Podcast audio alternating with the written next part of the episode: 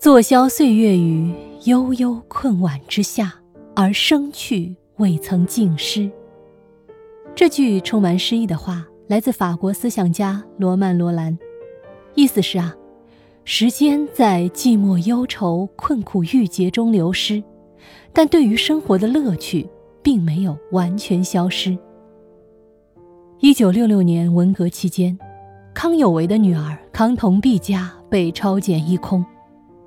他心碎地抱着女儿说：“我爱花儿，花儿没了；我爱音乐，音乐没了；我爱诗歌，诗歌也没了。对我个人而言，是经脉尽断呐。”即便如此艰难，康同璧母女依然在困苦的生活中寻找一份力所能及的诗意。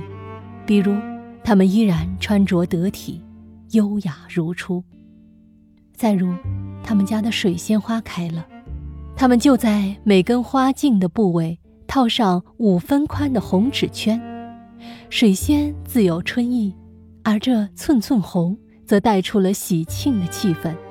将苍白的日子照得光滑熠熠。坐消岁月于悠悠困晚之下，而生去未曾尽失。无论人生如何艰难，依然对美好的事物心怀向往，把每一天过得认真美满。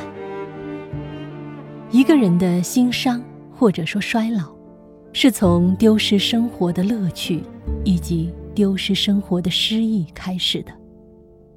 当一个人对清风明月不再心动，对一蔬一饭不再热爱，对一朝一暮不再珍重，越来越消沉，失去诗意的一刹那，人变老了。